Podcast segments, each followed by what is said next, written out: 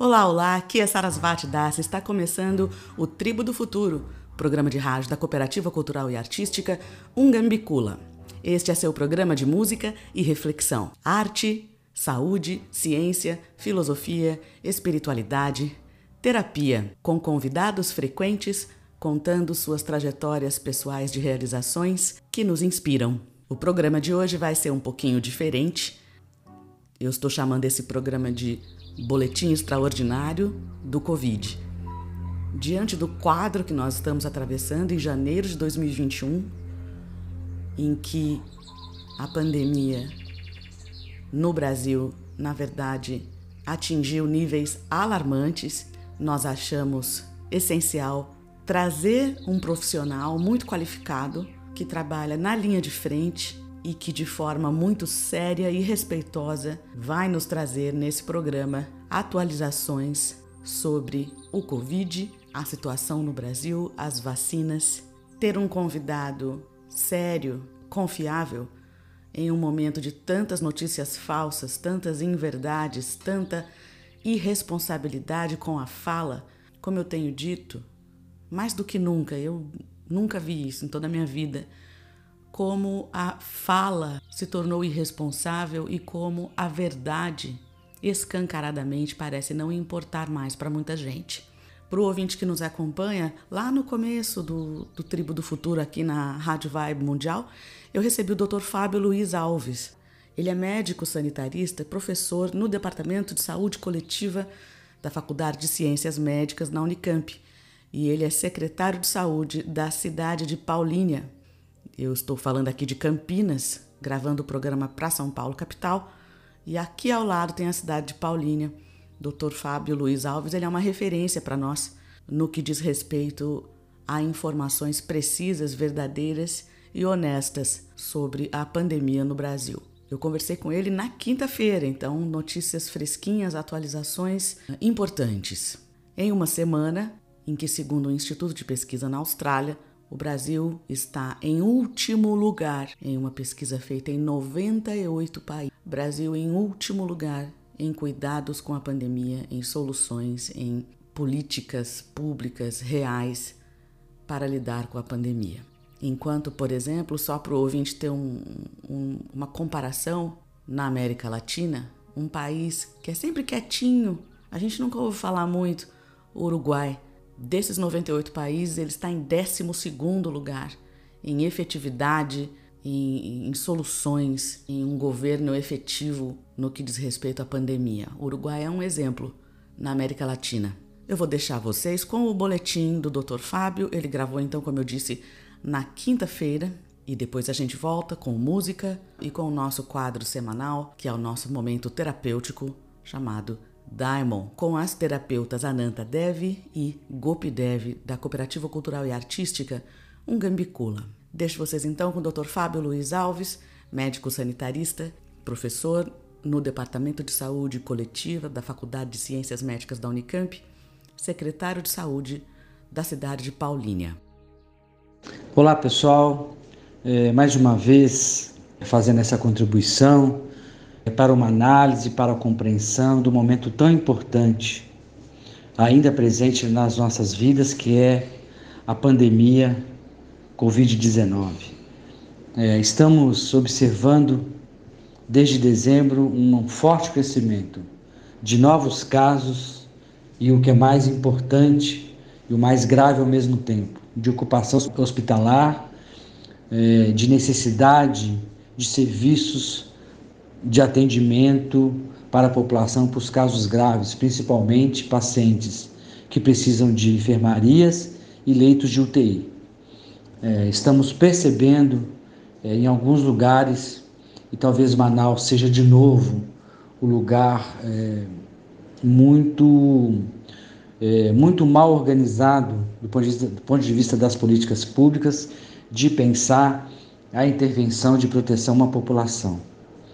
É, mais uma vez, Manaus, sem planejamento, evidentemente que com uma estrutura de serviço talvez muito precarizada e numa relação federativa muito frágil com o governo federal, deixando mais uma vez acontecer uma crise sanitária sem capacidade de prestar o atendimento com questões mínimas, como por exemplo a falta de oxigênio.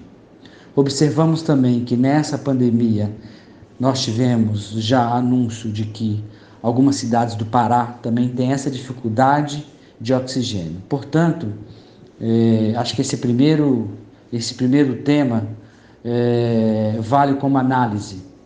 E estamos percebendo que em vários estados esse tipo de, de incidência, esse aumento da pandemia também está ocorrendo. E retomando para todos os estados, tanto a classificação é, do risco epidemiológico das várias regiões do país, é, como novo dimensionamento, novas aberturas, novo planejamento para atendimento às pessoas. Vale a pena observar no estado de São Paulo também a incidência. A gente vem acompanhando como gestor municipal, e eu falo aqui nessa perspectiva de ser um secretário de saúde do município de Paulínia, em São Paulo, e nessa observação, nessa análise do, do acompanhamento epidemiológico, a gente observa que o estado de São Paulo tem quase metade do estado em, já em fase, já em risco vermelho e a outra metade em risco laranja. Portanto, uma piora significativa dos indicadores de morte, de ocupação hospitalar e de incidência de novos casos é, requerendo da gente forte intervenção, de garantia de toda a estrutura. Evidentemente que essa perspectiva de piora no estado de São Paulo e em outros lugares se deve a diversos fatores. Né? Estamos entendendo que o, Brasil como um todo, e com muita tranquilidade posso falar de Paulínia, a questão do teste rápido, de poder fazer o teste rápido em massa e também o uso do PCR, o exame do SUAB, aquele do cotonete, seria imprescindível para poder fazer um controle. Ainda assim, a minha análise é que no Brasil como um todo, Estado de São Paulo, não teve essa perspectiva. E com tranquilidade eu reafirmo que no município de Paulínia a gente conseguiu fazer uma intervenção muito importante. E, em que a gente pode considerar que, embora estejamos numa região que seja fase laranja, nosso município se encontra na fase amarela. Entretanto, nós estamos seguindo as orientações do Estado, pelas novas medidas do Ministério Público, em que ele tem é, decidido a intervir em qualquer município que não seguir as regras estaduais. Ou seja, é, um padrão muito mais duro, um padrão muito mais controlista, um padrão muito mais forte, que consiga tentar produzir atitudes, novas práticas e o compromisso dos vários gestores municipais, dos vários prefeitos municipais nessa, nessa tensa relação entre, entre economia e a saúde e a proteção da vida das pessoas. Portanto, esse, esse endurecimento, essa necessidade de fazer um controle tensionando, provocando e quase definindo eh, o segmento dos municípios pelo decreto estadual, se faz uma coisa muito importante no estado de São Paulo. Penso que o, o, o progresso, o conhecimento que nós temos hoje da pandemia, ela vem também descartando diversos é, falsas polêmicas ou diversas verdadeiras polêmicas, como o uso da cloroquina. Ou seja, está definitivamente comprovado, e isso vai uma relação muito crítica e direta ao governo federal, de que um tratamento precoce com hidroxicloroquina ou cloroquina definitivamente não tem nenhum tipo de sustentação científica, não tem nenhum tipo de evidências clínicas que corrobora essa decisão enquanto protocolo.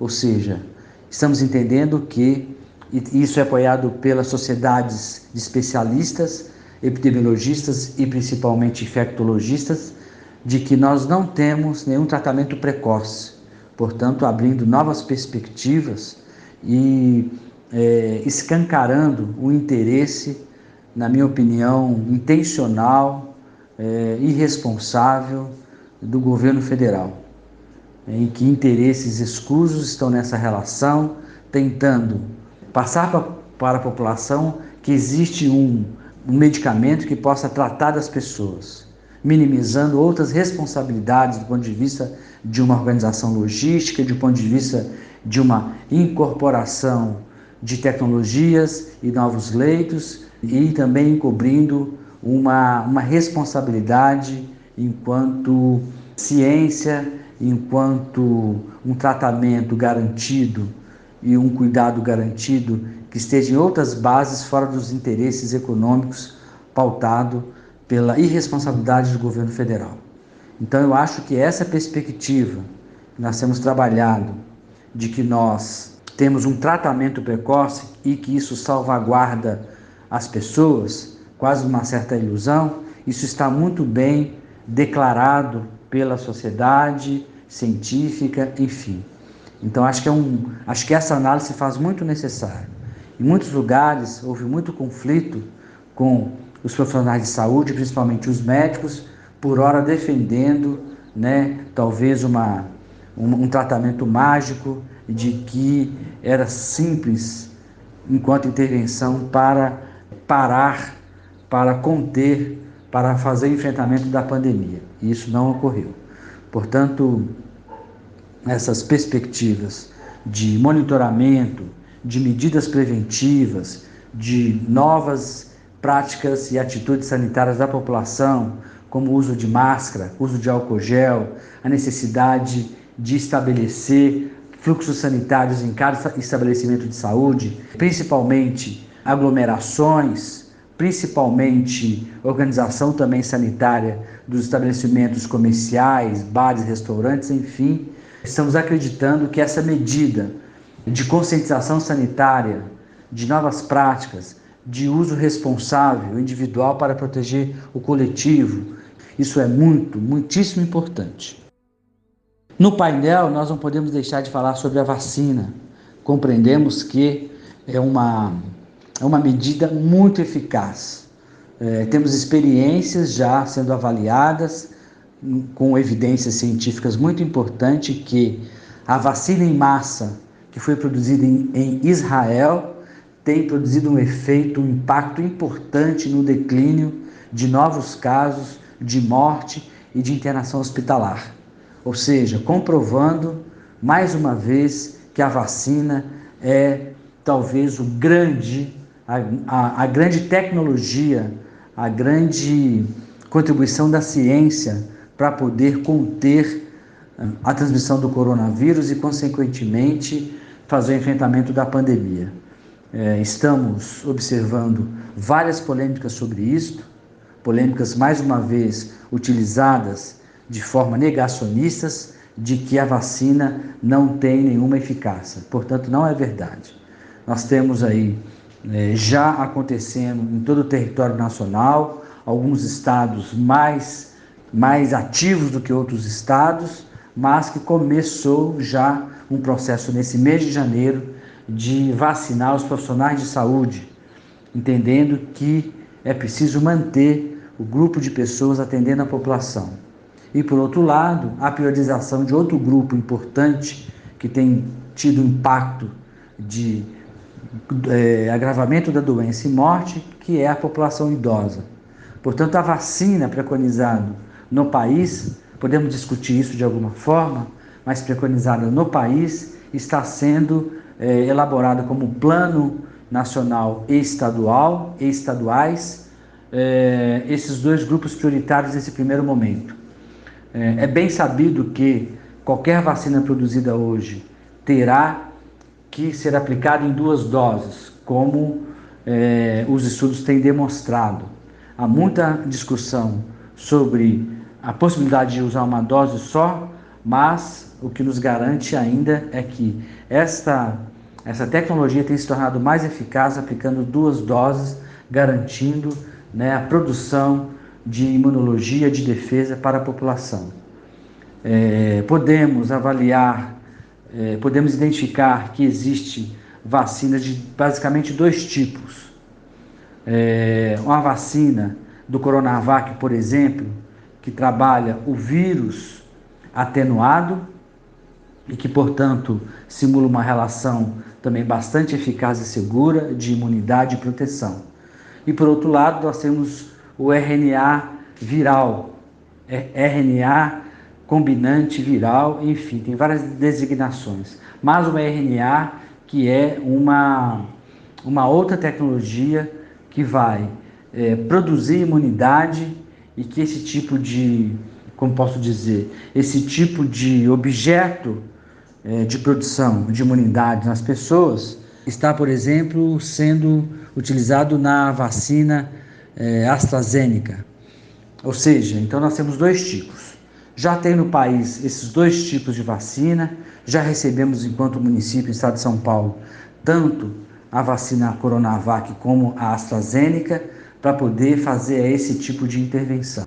Mais uma vez, a gente observa que uma postura pouco proativa, pouco responsável do Ministério da Saúde, do governo federal, não foi possível a gente ter vacinas em quantidade suficiente, nesse ideal que seria fazer também uma vacinação em massa para poder rapidamente fazer uma intervenção para a população, entendendo que nós temos aí vários grupos importantes que deveriam estar entrando já nesse momento. Por exemplo, a comunidade escolar, as escolas, para garantir um retorno adequado, além de, dos dois grupos prioritários, como os profissionais de saúde e a população idosa.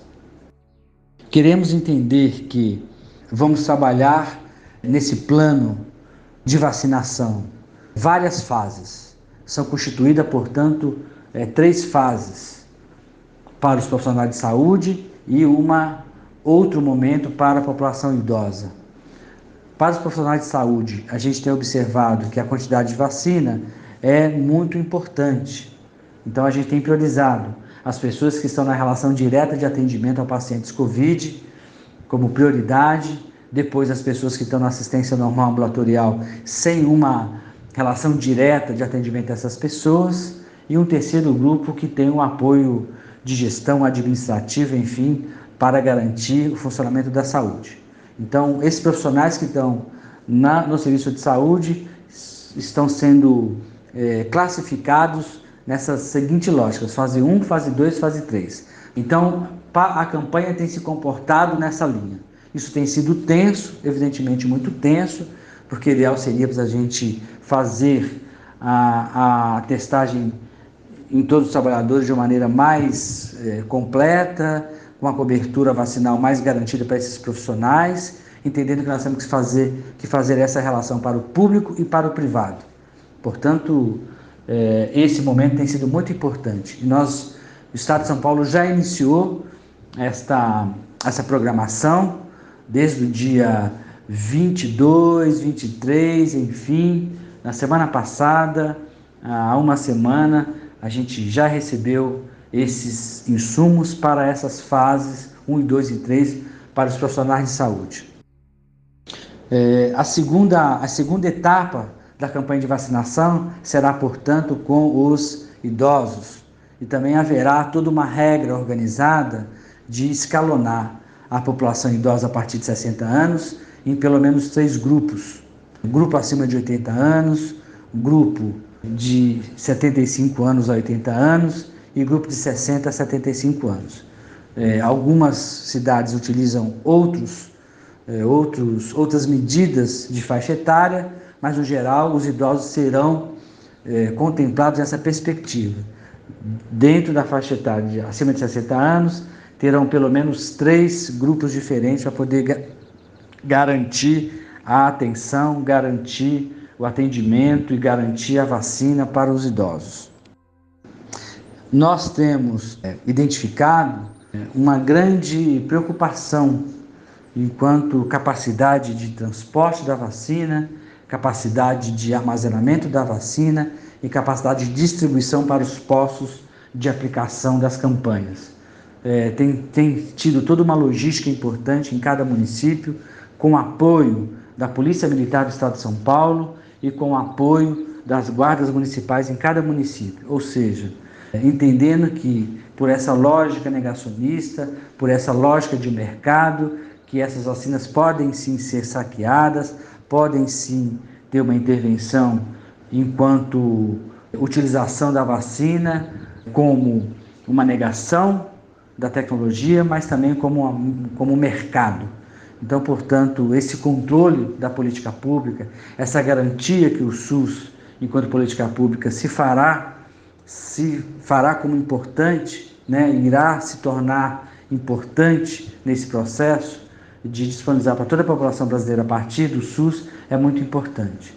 Nós temos defendido que esse controle, essa ética, essa, esse bem público, esse direito e essa proteção coletiva são papéis da política pública. Estamos, de alguma forma, nesse momento, eh, entendendo que a relação de vender e separado a vacina para os serviços privados, a gente entende que não é uma boa. Na seguinte perspectiva, de que esse processo é, individualista, de mercado, possa inclusive dificultar a disponibilidade de vacina para a população que mais precisa, para a população carente, para a população que tem essa dependência do Sistema Único de Saúde. Portanto, o SUS enquanto justiça social, o SUS enquanto política pública, o SUS enquanto uma política universal, integral e com equidade se deve pautar agora. Então, essa análise é muito importante para nós, enquanto gestor municipal. Para finalizar, estamos entendendo que esse processo todo né, tem reafirmado a importância do SUS, tem reafirmado a importância da política pública, tem, reafirmado a importância, de ver um financiamento adequado, tem reafirmado a importância de garantir que os serviços públicos tenham o seu pleno funcionamento, que tenha uma valorização dos servidores, dos profissionais, dos serviços públicos. Né? Nós temos feito um verdadeiro, verdadeiro serviço solidário, humanizado, inclusivo para a população dentro da política pública.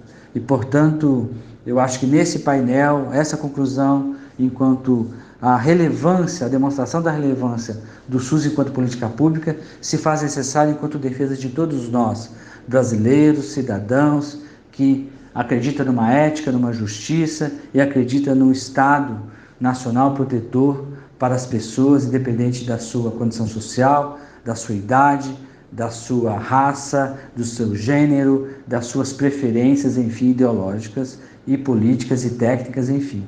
O SUS é para todo mundo e qualquer um.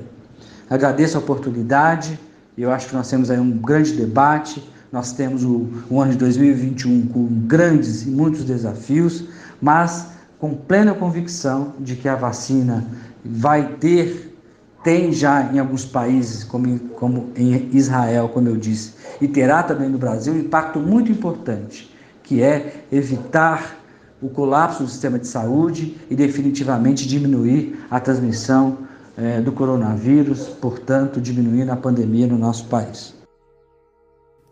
Esse foi o Dr. Fábio Luiz Alves, professor no Departamento de Saúde Coletiva da Faculdade de Ciências Médicas da Unicamp, Universidade Estadual de Campinas, dando o seu parecer profissional, a sua visão de quem lida com gestão pública, com políticas públicas na linha de frente com a pandemia. Nós vamos para um breve intervalo e a gente já volta.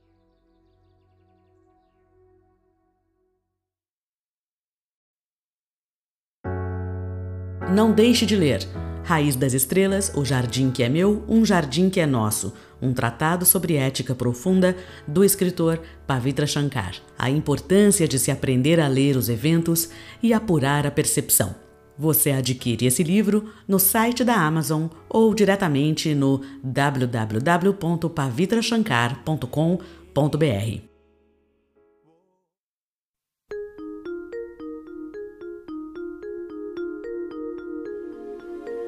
De volta com Tribo do Futuro, eu sou Sarasvati Dasi. Se você perdeu partes desse programa, só está chegando agora ou não vai, não vai conseguir ouvir inteiro, é só acessar o Spotify Tribo do Futuro. Todos os programas estão lá em formato de podcast e também no site da Rádio Vibe Mundial FM. Bastante disponibilidade de ouvir os programas com calma, ouvir novamente para pegar alguma informação que você perdeu. E agora a gente ouve música. Programa Tribo do Futuro é uma realização, uma produção da Cooperativa Cultural e Artística Ungambicula, um projeto de arte cuja sede é o Espaço Cultural Ungambicula, no distrito de Barão Geraldo, Campinas, São Paulo. O grupo musical Ungambicula é o carro-chefe desse grande projeto e aqui no Tribo do Futuro você tem a oportunidade de conhecer as canções autorais do grupo. Para conhecer mais, Spotify Ungambicula, YouTube, Facebook, Instagram, todas essas redes com as quais a gente está tão habituado. O grupo musical Ungambicula tem como ficção o comportamento de uma tribo do futuro. Refazendo seu rastro, extrai a beleza arquetípica dos valores primordiais da humanidade, alinhando-os dramaticamente de forma atemporal. Como se a emergência do resgate nublasse a ordem estética e cronológica da arte, como se a sacralidade fizesse parte do cotidiano. Como se o banal ganhasse importância elevada como se passado e futuro não fizessem muita diferença. Quando o risco é de extinção, tudo ganha importância primordial. Percepção é consciência. A gente abre com a canção Sopeco Ame. Sopeco Ame significa mudanças acontecem em Wolof, dialeto do Senegal. Todos nós temos um sonho. Tínhamos certeza de que faríamos diferente.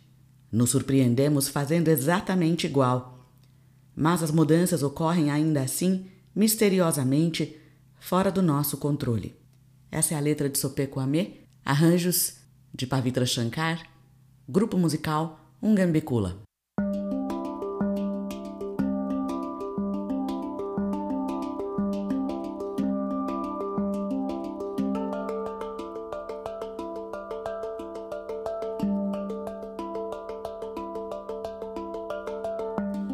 kulu nakalayame kulu kulu dona wakamunu kulu kulu nakalayame kulu kulu dona wakamunu kulu kulu nakalayame kulu kulu dona wakamunu kulu kulu nakalayame kulu kulu dona wakamunu kulu kulu nakalayame kulu kulu dona wakamunu kulu kulu nakalayame kulu kulu dona wakamunu kulu kulu kulu kulu dona wakamunu kulu kulu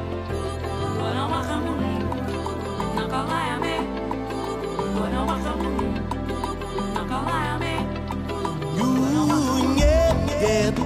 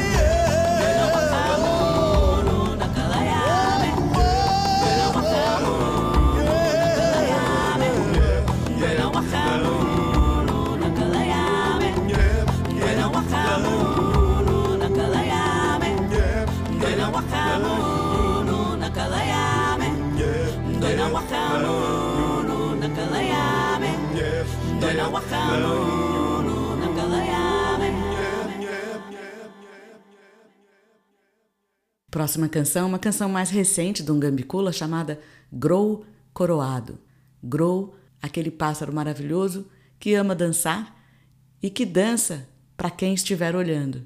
Eu tenho um trecho da letra que é meu preferido, que é Ao planar em sopro, prossegue em presentear consortes pernaltos. Mas como o pássaro grow, eu levo em frente, aprendendo a dançar, para ter um grande amor meu corpo todo é beleza em ressalto, mas com o amor em jogo, encanto o mundo agraciando ao olhar de quem pede. E esse bailado não é de cópula e profere, em saltos alongados, magnificantes, em nobre honras eles dançam para humanos também. Grou Coroado, composição, arranjo, voz, Pavitra Shankar, um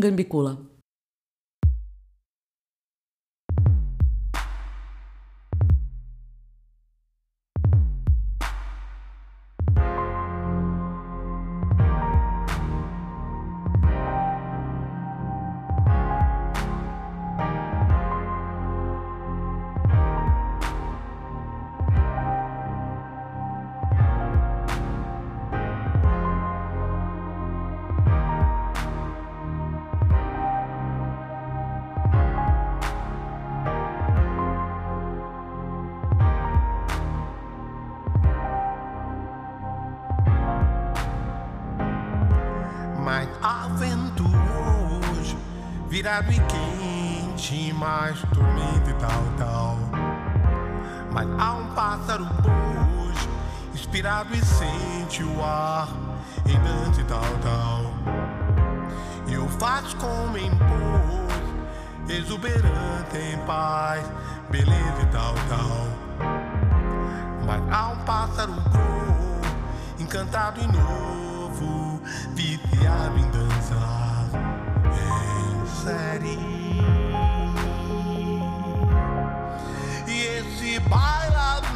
De copla e profere. Em saltos alongados magnificantes. Em nobre honras eles dançam pra humanos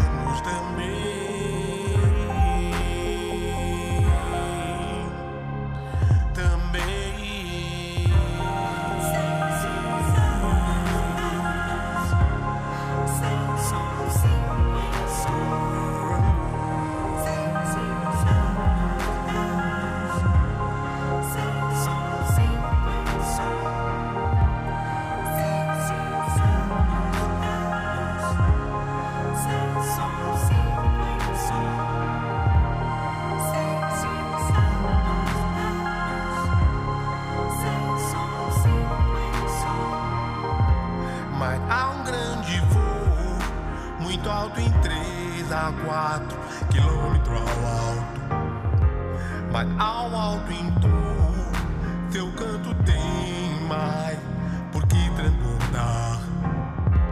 Com a plumagem cor, se faz em branco a laranja mais alto.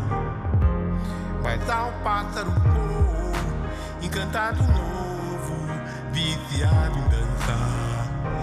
Em série. Esse bailado não é de copla e profere.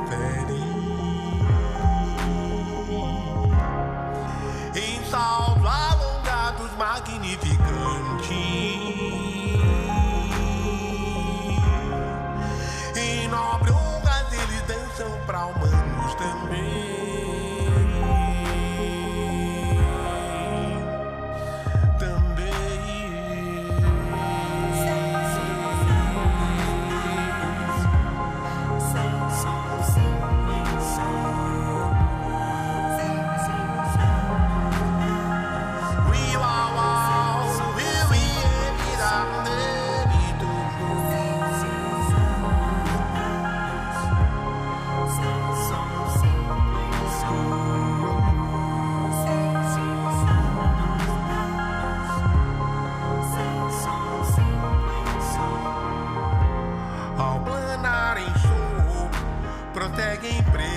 deixar os consortes pernaltos. Mas como pássaro cru, eu levo em frente, aprendendo a dançar. Pra ter um grande amor, meu corpo todo é beleza e ressalto. Mas com amor em jogo, encanto o mundo, agraciando ao olhar de quem pede. Bailado não é de copla e profere. Em saltos alongados, magnificantes.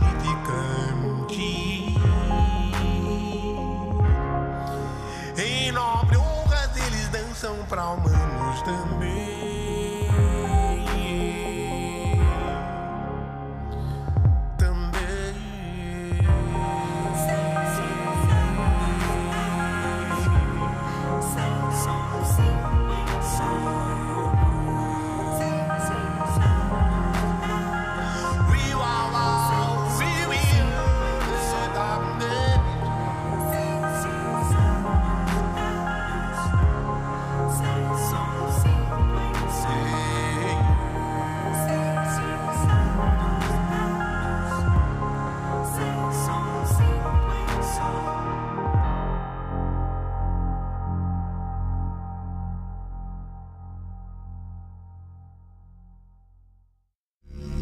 E agora nosso momento terapêutico, Daimon.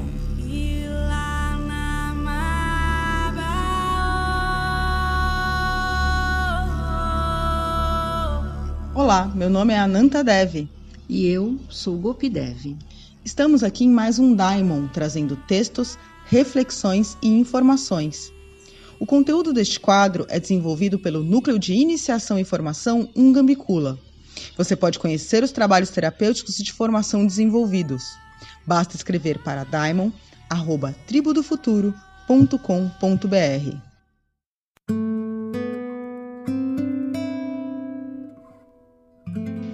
Existem alguns pesquisadores que aprimoraram estudos sobre os caráteres. Esses estudos têm justamente o propósito de qualificar e quantificar a energia da vida no corpo físico e da personalidade que existe. Vários caráteres foram estudados por Ronald Robbins, considerado um dos mais importantes psicoterapeutas corporais. Um deles foi denominado por ele como caráter sonhador. Imagine um ser como se estivesse embaixo d'água. Você, na superfície, percebe o movimento da água, mas não o que tem embaixo dela ou o que vai surgir dali. Mas esse movimento insinua a existência de uma vida, de algo de energia, mas não conseguimos identificar exatamente o que é. Esse esforço desse movimento, que na verdade acontece não só de fora para dentro, como de dentro para fora, é assim como ocorre com as nossas sinapses. Eles, nossos neurônios, tentam se coligar. Nós também tentamos nos coligar com o que existe fora da gente. Algo fora vem nos estimular e nós, daqui de dentro, vamos nos conectando com a realidade para realizar as trocas mais justamente. Esse caráter sonhador é exatamente quando a energia e a intenção estão começando a ser formadas. Quando ainda não conseguimos dar uma direção ou perceber que direção aquela energia tem. Se ele não recebe o estímulo com carga suficiente para o desenvolvimento, ele pode não sair do lugar, pode permanecer exatamente só com aquele vulto de movimento, aquele espectro que nunca chegou a vir a ser, e isso pode comprometer a trajetória de uma vida. Um Gambicula é um grupo de música de estilo livre. Nós tocamos música híbrida, ou seja, Total liberdade de estilos, total liberdade de texturas sonoras, instrumentos musicais, linguagens e dialetos. A próxima canção, Neandertal. Neandertal, assim como um de muitos temas arquetípicos que a banda aborda para criar as suas composições, nos fala das riquezas que moram nas profundezas da mente humana e que transbordam em criatividade inesgotável. Composição e arranjos, voz, Pavitra Shankar, um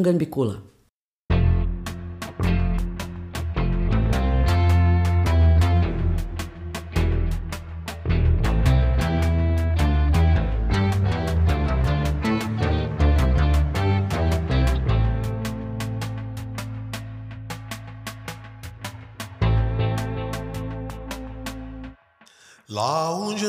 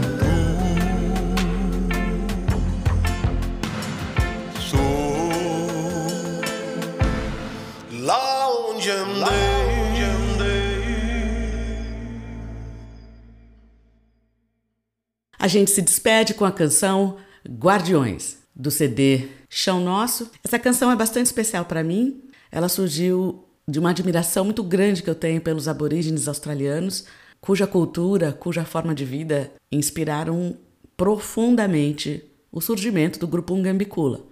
A palavra Ungambicula, ela é da mitologia aborígene australiana e tem a ver com Deus para os aborígenes. São os seres que criaram o mundo. É um mito da criação para os aborígenes da Austrália. E por serem um povo que estão na Terra há mais de 150 mil anos, sem erguer um monumento, é um povo que não altera, que não danifica a Terra. Claro que agora é muito triste ver como eles foram dizimados pela Inglaterra e hoje lutam para manter a sua cultura, para manter as suas vidas. Os aborígenes australianos sempre foram chamados de zeladores da terra. E você vai ver na letra que é como se fosse um pedido. E a gente diz: Sagrados anciões, voltem a falar com os nossos corações. Os homens continuam em guerra, eles ainda usam serra, estão em guerra com os animais, com os minerais, com os vegetais.